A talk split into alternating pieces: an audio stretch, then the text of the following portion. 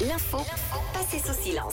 Ah oui, c'est jeudi à 8h42. Tom, tu nous déniches des infos dont on n'a pas forcément euh, assez euh, parlé. hein. En tout cas, c'est ton avis. C'est l'info passée sous silence. Oui, Mathieu, en silence, comme le Bluetooth, cette euh, technologie qui permet aux équipements électroniques de communiquer, vous savez, entre eux sans être reliés par des câbles. Mais est-ce que vous savez d'où vient justement ce, ce nom, ce terme Bluetooth? Euh, non, pas du tout. Pas du tout non plus. En fait, Bluetooth, ça vient du nom que portait le roi Harald Ier Blackland, considéré comme le roi unificateur du Danemark et de la Norvège.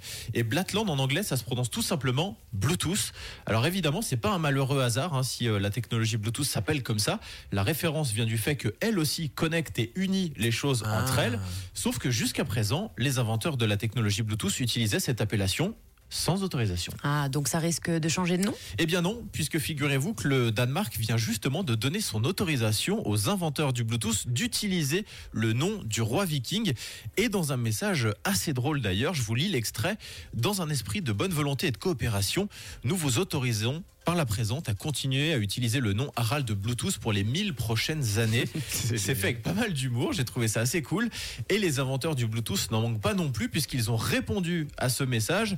Après un quart de siècle de merveilles sans fil, nous regrettons sincèrement de ne pas avoir demandé votre permission avant d'emprunter le nom Bluetooth pour notre technologie sans fil révolutionnaire. J'adore, c'est trop drôle. Et alors, je crois qu'il n'y a pas que le nom qui a été emprunté d'ailleurs. Effectivement, si vous regardez bien d'ailleurs le symbole Bluetooth, vous remarquerez que les initiales du roi Harald de Bluetooth ont également été empruntées, car le logo représente tout simplement la superposition du H de Harald et du B de Bluetooth dans les runes vikings, cet ancien alphabet germanique qui servait à l'époque pour l'écriture, la divination et aussi la magie. C'est vraiment euh, très bien. Et aujourd'hui, en plus, euh, juste retour des choses, euh, le Bluetooth, c'est sacré. Donc merci, merci pour cette info sacrée et passez sous silence euh, sur Rouge à réécouter à tout moment, vous le savez, en podcast. Good morning. Dès 6h, réveillez-vous avec Camille, Tom et Matt sur Rouge.